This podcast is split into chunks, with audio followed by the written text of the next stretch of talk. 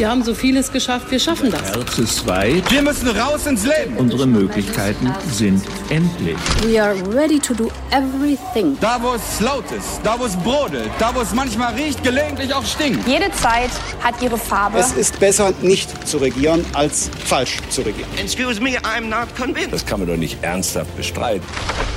Hauptstadt der Podcast Spezial mit Michael Brücker und Gordon Ripinski. Direkt von der Pioneer One. Nach einigen Wochen von Rückgang und Stagnation steigen die Corona-Neuinfektionszahlen nun bei uns wieder rasant an. Und die zart begonnene Öffnungspolitik der Bundesregierung steht in Frage. Und wenn man die Beschlüsse der vergangenen Ministerpräsidentenkonferenz ernst nimmt, dann müssten manche Geschäfte schon bald wieder schließen, nur Tage nachdem sie geöffnet haben. Es ist Sonntag, der 21. März. Mein Name ist Gordon Repinski. Ich bin stellvertretender Chefredakteur von The Pioneer und ich begrüße Sie ganz herzlich zu dieser Sonderausgabe Ihres Hauptstadt-Podcasts. Am Montag beraten die Regierungschefs der Länder wieder mit der Kanzlerin und die Ratlosigkeit ist quer durchs Land zu spüren. Kreative Lösungen werden händeringend gesucht, ein bisschen Optimismus wohl auch. Es ist ein guter Moment, einmal nach Tübingen zu schauen. Dort läuft seit einigen Tagen das Modellprojekt Öffnen mit Sicherheit und während die ganze Republik im Lockdown verharrt, sind in Tübingen Gastronomie und Theater geöffnet. Gegen die Vorlage eines Schnelltests darf man sie besuchen. Und für uns ist das Grund genug, mit dem Oberbürgermeister zu sprechen und eine erste Bilanz zu ziehen mit dem grünen Politiker Boris Palmer. Herr Palmer, ich grüße Sie. Herr Palmer, wie fühlt es sich so an, mal wieder in einem Theater sitzen zu können? Ich habe wirklich Gänsehaut über dem Rücken, weil ich zum ersten Mal seit einem Jahr wieder in einem Theater war und mit Menschen gemeinsam den Abend verbracht habe. Das war ein großartiges Gefühl.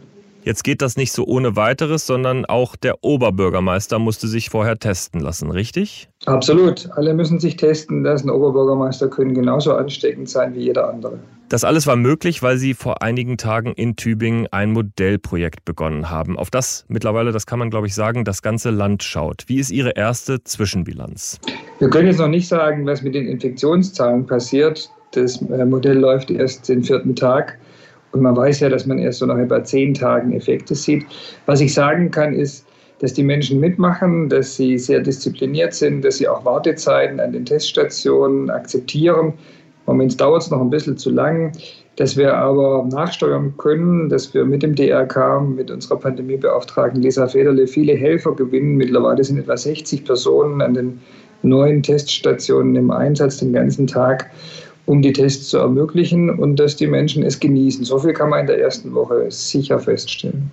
Ja, ich hatte es eben auch schon erwähnt und Sie haben es auch angeführt, das alles ist verbunden eben mit einem Testzertifikat. Erklären Sie uns einmal, wie das genau in der Praxis funktioniert. Wir haben mittlerweile neun Teststationen in der Innenstadt aufgebaut.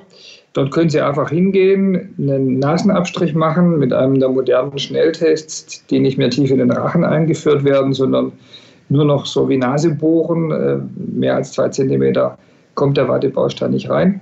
Hm, tut also nicht weh, dann wird es ausgewertet, dauert etwa 15 Minuten und wenn es negativ ist, ist fast immer der Fall, dann bekommen Sie einen Tübinger Tagespass ausgehändigt. Im Moment ist er noch aus Papier, nächste Woche wollen wir umstellen auf App und Handy.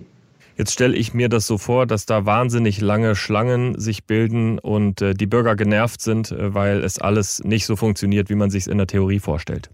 Wir sind mittlerweile bei 4000 täglichen Tests angekommen. Wir haben, wie gesagt, die Zahl der Teststationen kontinuierlich erhöht. Und ja, es gab Spitzenzeiten, wo man warten musste.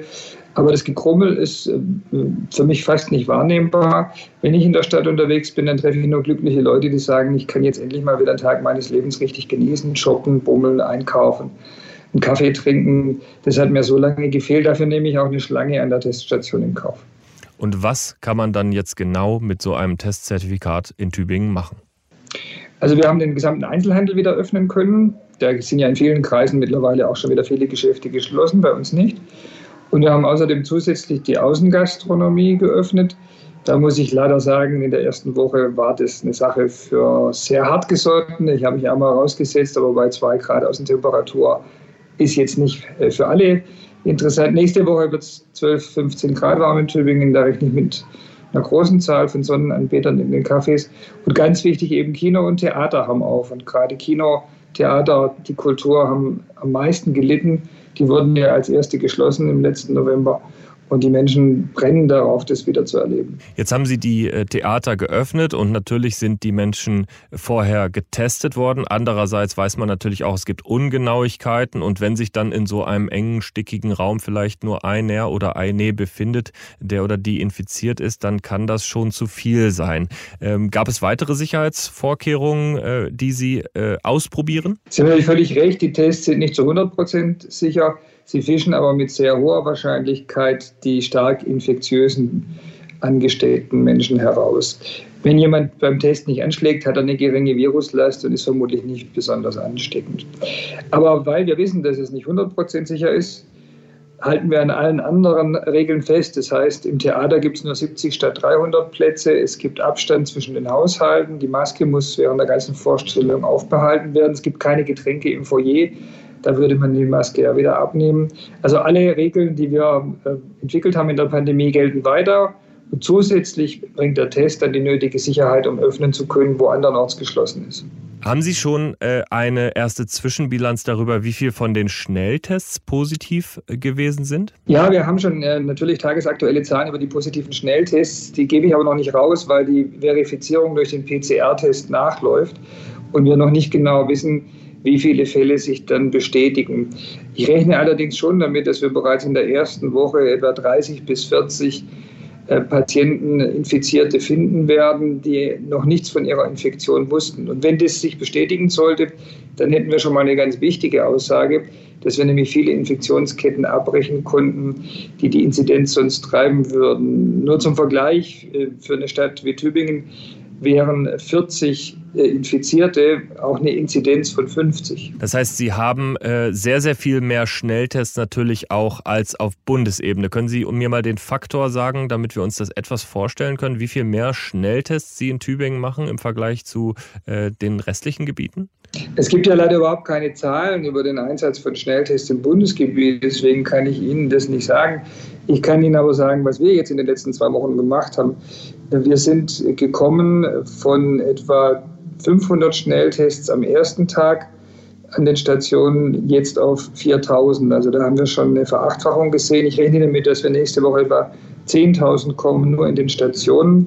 Wir machen in den Schulen pro Woche um die 8000 Tests. Und wir, wir haben jetzt bei Betrieben dafür, dass sie mitmachen. Die Friseure äh, testen alle ihre Kunden im Rahmen dieses Versuchs, verpflichtend übrigens. Da kommen wir auch nochmal so auf 5.000 bis 10.000 Tests. In der Summe denke ich, dass wir größenordnungsmäßig schon Richtung 30.000, 40.000 Tests die Woche kommen werden und damit einen sehr hohen Anteil der Bevölkerung in dieses Testschema einbinden und damit hoffentlich die Infektionsketten abbrechen.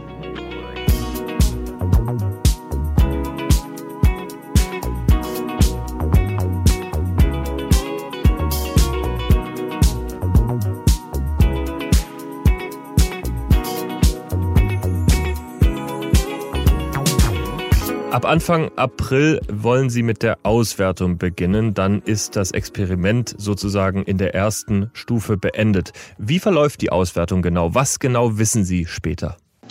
Wir haben eine wissenschaftliche Begleitung durch die Universität Tübingen. Und die werden sich um solche Fragen kümmern, äh, wie die Positivrate sich darstellt. Die werden versuchen zu ermitteln, was mit der Inzidenz wirklich passiert ist, weil erstmal steigt die an, aber nur weil wir testen, den Effekt muss man herausrechnen. Ähm, die werden die Infektionsdynamik betrachten, wie ist also der R-Wert und sie werden einen Vergleich herstellen mit dem Rest des Landes. Am Ende ist die entscheidende Frage, ist das Konzept mehr Freiheit mit mehr Tests sicherer als das Schließen? Und wenn sich zeigen sollte, dass man Freiheit und Sicherheit gewinnt mit unserer Strategie, dann würde es sich ja schon lohnen, die breit einzusetzen. Wann ungefähr rechnen Sie mit Ergebnissen? Der Versuch ist erstmal auf drei Wochen konzipiert. Man wird ein paar Tage für die Auswertung brauchen, aber nach Ostern muss auf jeden Fall ein Zwischenbericht in Stuttgart sein, denn das Land hat großes Interesse, aus diesem Modellversuch so viel wie möglich Erkenntnisse her mitzunehmen und natürlich auch für den Einsatz im ganzen Land zu nutzen. Haben Sie auch äh, das Gefühl, dass man am Ende dieses Experimentes tatsächlich eine transparente Übersicht darüber hat, wie die Infektionen in Tübingen zustande gekommen sind, wo die Menschen vielleicht äh, hingegangen sind und wie sie dort dann andere Menschen infiziert haben? Oder ist das ein Schritt zu viel gedacht? Die wissenschaftliche Begleitforschung sieht auch Befragungskonzepte vor, die genau das herauszufinden versuchen. Wir können noch nicht abschätzen, was dabei rauskommt, aber es ist auch ein Erkenntnisinteresse, Infektionsquellen besser zu verorten. Ich vermute ja, dass man davon ausgehen kann, dass im Handel eigentlich sowieso wenig passiert und dass Kultur wie Theater oder Kino mit guten Lüftungsanlagen, Masken und Abstand auch nicht besonders gefährlich ist. Das werden wir jetzt nicht belegen können, aber wir werden schon Hinweise bekommen, wo in Tübingen die Infektionsketten entlanglaufen. Mhm. Das ganze Experiment ist ja auch der Versuch, insgesamt Kreativität in die Corona-Politik zu bringen. Fehlt es Ihnen an alternativen Ansätzen in Deutschland? Ich bin schon seit einem Jahr ziemlich frustriert darüber, dass wir immer nur in der Lockdown-Strategie feststecken. Am Anfang hätte nach meiner Meinung nach das Cocooning, also der Schutz der Risikogruppen, eine viel stärkere Bedeutung haben müssen, denn es war ja sehr früh klar, dass vor allem die Menschen über 65 gefährdet sind durch dieses Virus, während es für Jüngere keine besondere Gefahr darstellt, jedenfalls keine andere als zum Beispiel die Grippe oder auch das Autofahren von der Dimension her. Das hat man äh, in Deutschland weit von sich gewiesen und äh, das hat sich fortgesetzt mit der Corona-Warn-App. Die dient vor allem dazu, Daten zu schützen. Sie schützt aber nicht vor den Viren. Wir haben äh, dann viel zu spät mit der Impfstoffbeschaffung begonnen. Auch da ähm, war nicht der notwendige Drive drin und mit den Schnelltests ist es genauso gegangen. Also alles, was man tun könnte, um den Lockdown zu lindern oder ganz zu vermeiden, wie das einige Länder ja durchaus geschafft haben, ich nenne jetzt nur mal Taiwan und Südkorea als Beispiele, das haben wir in Deutschland nicht hinbekommen. Stattdessen haben wir immer über Verbote und über Isolation und das Unterbrechen von Kontakten geredet. Das finde ich jedenfalls nach einem ganzen Jahr Pandemie deutlich zu einseitig. Mhm. Sie haben gerade das Stichwort genannt, Cocooning. Sie haben also vulnerable Gruppen von der restlichen Bevölkerung getrennt, indem es zum Beispiel eigene Einkaufszeiten gab. Was haben Sie aus diesem Experiment mitgenommen? Also meinen habe ich mitgenommen, dass es in Deutschland aufgrund der hier herrschenden Gleichheitslehre extrem schwierig ist, sowas überhaupt in die Debatte zu bringen. Zum anderen ähm, haben wir aber jedenfalls gelernt, dass es entgegen der weit verbreiteten Meinung vieler in der Wissenschaft durchaus möglich ist, die Risikogruppen zu schützen. Da wurde ja aufgrund theoretischer Modelle behauptet, es geht sowieso nicht. In der Praxis haben wir aber gezeigt, dass man zum Beispiel Alten- und Pflegeheime durch engmaschiges Texten sehr wohl schützen kann vor diesen großen Ausbrüchen. Und das sind schon zwei äh, wichtige Erkenntnisse aus dieser Phase. Allerdings ist es Geschichte, denn jetzt findet ja durch die Impfung der Schutz der Risikogruppe in den nächsten vier Wochen oder sechs Wochen statt. Und deswegen brauchen wir jetzt eine neue Strategie. Am Montag ist wieder Ministerpräsidentenkonferenz und da wird ja mutmaßlich bei steigenden Infektionszahlen auch wieder über Verschärfungen gesprochen werden. Wie nehmen Sie die Debatten auf Bundesebene in den vergangenen Monaten und Wochen wahr? Na, etwas erratisch sind die Debatten schon. Man kann jetzt nicht sagen, dass wir weltmeisterlich dastehen. Wir haben über die Defizite gerade schon gesprochen. Und äh, die Impfstoffdiskussion, die finde ich besonders merkwürdig. Da haben wir ja zuerst äh, gesagt, äh, wir machen besonders sorgfältige Prüfung der Impfstoffe, bevor wir sie zulassen, mit dem einzigen Ergebnis, dass genau der gleiche Impfstoff dann anderswohin ähm, verkauft und auch verimpft wird. Und dann haben wir den äh, Astra-Impfstoff nur für die Jüngeren zugelassen, obwohl die Älteren ihn brauchen, weil die sind von Corona gefährdet. Das war auch eine offenkundig falsche Entscheidung. Und jetzt hatten wir noch diese Woche diese merkwürdige Idee, dass man wegen drei oder vier sehr bedauerlichen Todesfällen, aber bei einer Million geimpfter Personen halt extrem seltenen Fällen die Impfung unterbricht und dann lieber in Kauf nimmt, dass der Impfstoff in seinem Ansehen ruiniert wird, die Impfkampagne schon wieder stoppt. Und das gerade, wo die dritte Welle über uns hereinbricht. Also das sind alles, wie ich finde, schon erratische Entscheidungen. Jetzt äh, versuchen Sie es mit kreativen Ansätzen, aber Sie sagen selbst das Stichwort dritte Welle. Das heißt, äh, auch kreative Ansätze äh, stoßen an Grenzen, wenn eben das Wachstum der Neuinfektionen zu exponentiell ist, oder? Das wissen wir nicht. Das ist genau das, was der Versuch herausfinden soll. Denn offensichtlich setzt sich ja diese britische Mutation sogar in unserem Teil Lockdown durch, sonst hätten wir ja keine dritte Welle. Und wenn wir jetzt nicht einen Total-Lockdown nach chinesischem Modell anstreben, was ich für sehr schwierig halte in unserer Verfassungsordnung und auch nicht glaube, dass die Gerichte mitmachen würden, dann brauchen wir ja ganz dringend Wege. Und ich könnte mir vorstellen, dass ich zeigen werde, dass das mit unserem Modell des engmaschigen Testens sogar besser gelingt als mit den Schließungen, die wir bisher verfolgt haben. Mhm. Ich mache Sie einmal zum Bundeskanzler Boris Palmer. Sie leiten die Runde am Montag. Was wäre Ihre Botschaft? Welche Akzente würden Sie setzen wollen?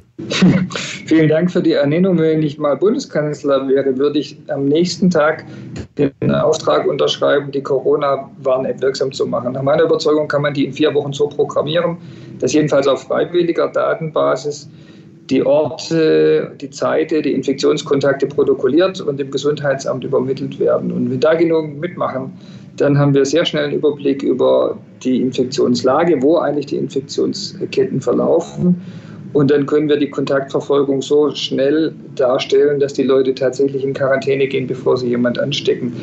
Das wäre der Schlüssel zum Management jeder Pandemie, die Atemwegsinfekte betrifft. Und dass wir das nicht machen, das finde ich wirklich völlig unverständlich. Äh, Sie haben auch die Impfstrategie der Bundesregierung kritisiert. Was wäre da jetzt Ihr Wunsch? Würden Sie sich schnellere Zulassungen wünschen? Wünschen Sie sich, dass Sputnik mit in Deutschland verwendet wird?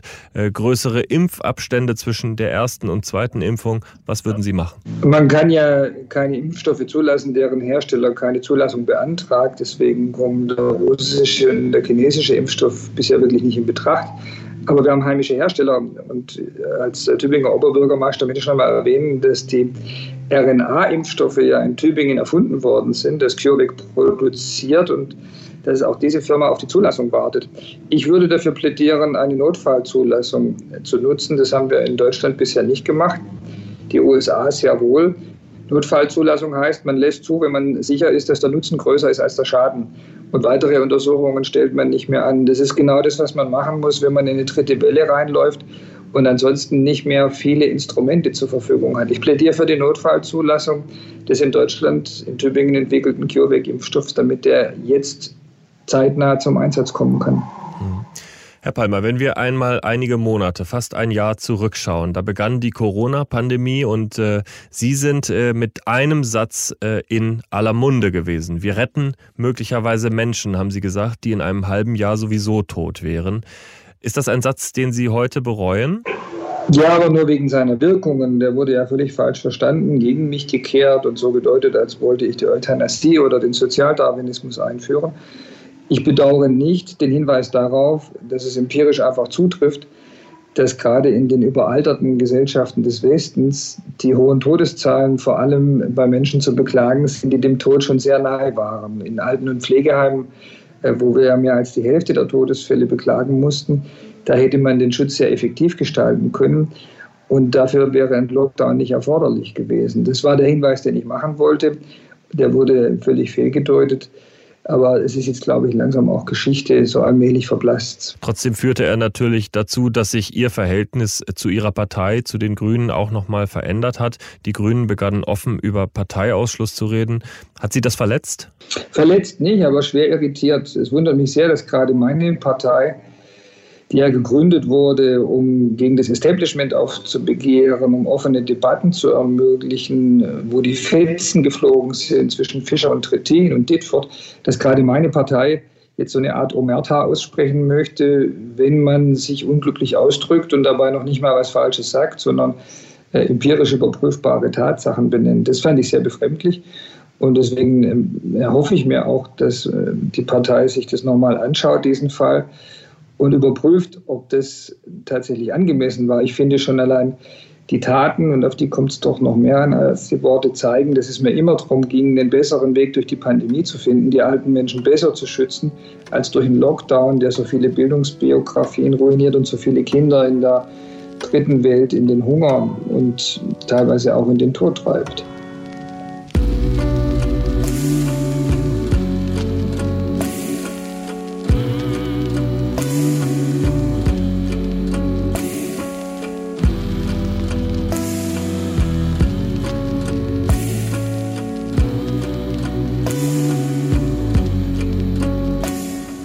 Laufe der Corona-Krise haben Sie ja mit Tübingen in gewisser Weise bewiesen, dass man es mit den kreativen Ansätzen, über die wir gesprochen haben, auch durchaus zu niedrigeren Infektionszahlen bringen kann. Sie waren erfolgreicher als andere Städte und äh, vielleicht auch als andere Regionen. Freuen Sie sich, dass Sie es den Skeptikern aus der eigenen Partei dann doch noch beweisen konnten? Das ist keine Kategorie, die mich gerade beschäftigt. Ich habe im Minutentakt Probleme zu lösen mit diesem Modellversuch. Wir haben den ja nicht durchgeplant, sondern haben gesagt, wir legen los und dann tauchen die Probleme auf der Strecke auf.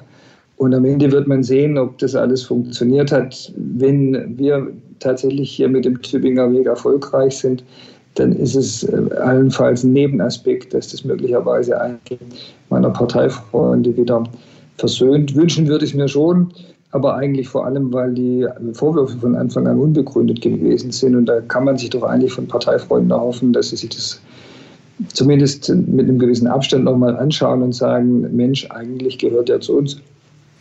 Schauen wir mal einen Moment nach vorne. Es ist Spätsommer, der schwierigste Teil der Pandemie liegt dann womöglich hinter uns. Wie wird die Gesellschaft, wie wird Tübingen aussehen, aber auch darüber hinaus, wie wird es in Deutschland sein? Ich glaube ziemlich fest, dass wir im Herbst die Impfungen weitgehend geschafft haben, dass die Menschen, die geimpft werden wollen, auch geimpft sind und dass wir dann weitgehend wieder die Freiheiten genießen können, die wir vor der Pandemie hatten. Es wird schon noch Zeiten geben, wo man die Maske trägt. Ja, das wird so sein und äh, vielleicht ist dieses Jahr auch noch nicht die Zeit für Großveranstaltungen mit 10.000 Leuten in der Halle. Aber das äh, Leben wird zurückkehren, auch in die Städte. Und jetzt hoffe ich nur, dass wir so gut durch die dritte Welle kommen, dass dann noch Geschäfte da sind, dass die Ladeninhaber nicht vorher zumachen mussten, weil ihnen das Geld und die Kraft ausgeht. Was glauben Sie, was wird die große Lessons learned sein? Was wird das sein, was wir gelernt haben aus der Pandemie, was man vielleicht mitnimmt, was vielleicht über diese Krisenzeit hinausreicht? Also wenn es gut läuft, dann lernen wir daraus, dass die Gesellschaft in der Lage ist, unglaubliche Ressourcen zu mobilisieren und sehr weitreichende rechtliche Schritte einzuleiten, wenn eine Gefahr wirklich ernst genommen wird. Wir haben gerade hier eine Demonstration von Fridays for Future wieder in Tübingen. Und äh, die jungen Leute erwarten, dass das beim Klimawandel auch so gemacht wird, dass wir da ernst machen. Und die Pandemie könnte uns lehren, dass wir dazu in der Lage sind, dass das nicht unmöglich ist. Vieles wurde beschlossen, was man vor zwei Jahren wirklich für undenkbar gehalten hätte, dass man die eigene Oma nicht mehr besuchen darf, wenn die Kinder dabei sind. Wer hätte das jemals geglaubt? Und die zweite Lehre, die ich äh, mir für Deutschland jedenfalls erhoffe, ist, dass wir flexibler werden. Diese Krise zeigt uns ganz eindeutig, das, das deutsche System, alles zu planen, zu genehmigen, zu bürokratisieren, an seine Grenzen kommt. Das ist auch ähm, hinderlich, was zum Beispiel den Aufbruch in die Digitalisierung angeht. Der Datenschutz ist ziemlich überkommen und verkrustet. Also wenn diese Modernisierungsblockaden jetzt aufgebrochen werden, weil man merkt, dass das in der Pandemie einfach nicht funktioniert und auch anderen Zeiten große Probleme bereitet, dann hätten wir zwei, wie ich finde, ziemlich gute Lektionen aus dieser Pandemie mitgenommen. Wäre das auch der Wunsch oder haben Sie noch einen persönlichen Wunsch für diese Zeit nach der schlimmsten Phase der Pandemie? Oh, persönlich habe ich nur den Wunsch, dass ich mal wieder den Kopf frei kriege und dass ich Urlaub machen kann und dabei nicht an Coronaviren denken muss. Herr Palmer, ich danke Ihnen herzlich für das Gespräch. Ich danke Ihnen.